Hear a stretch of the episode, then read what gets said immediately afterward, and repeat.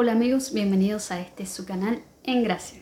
Hoy quiero compartir con ustedes las reflexiones del pasaje del Evangelio de este domingo. Este domingo leemos el Evangelio según San Marcos, capítulo 10, versículos del 17 al 30. Y en este pasaje del Evangelio vemos que un joven se acerca a Jesús y qué pregunta la que le hace al Señor. Y ojalá y todos nosotros y todos los seres humanos preguntáramos a Dios lo mismo. Maestro bueno, ¿qué tengo que hacer para ganar la vida eterna? El Señor responde paulatinamente que cumplir los mandamientos. Y como este joven era muy rico, al final le dice que lo único que le falta es desprenderse de sus bienes materiales. El Señor no quiere la pobreza para nosotros. El Señor lo que está tratando de decir es que el apego a la riqueza material, eso sí, dificulta la entrada de la persona al reino de Dios.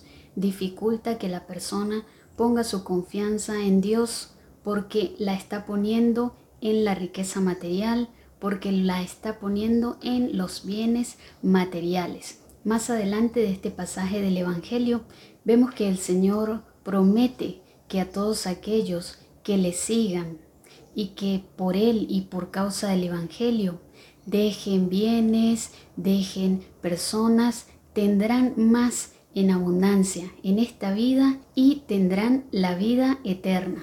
Vemos también que en este pasaje del Evangelio los discípulos del Señor se quedan asombrados de que Jesús diga que es muy difícil para los ricos, para los que tienen bienes materiales en abundancia, entrar en el reino de Dios.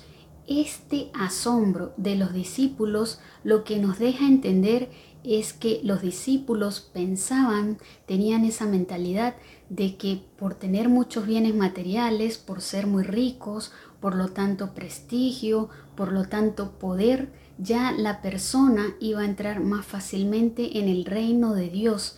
Y Jesús está develando que el reino de Dios no es para los ricos o para los pobres. Él está diciéndonos que el reino de Dios lo concede Dios por su misericordia cuando nos dice que la salvación no depende del hombre, que el hombre por sí mismo no puede salvarse, pero que Dios sí puede salvar al hombre.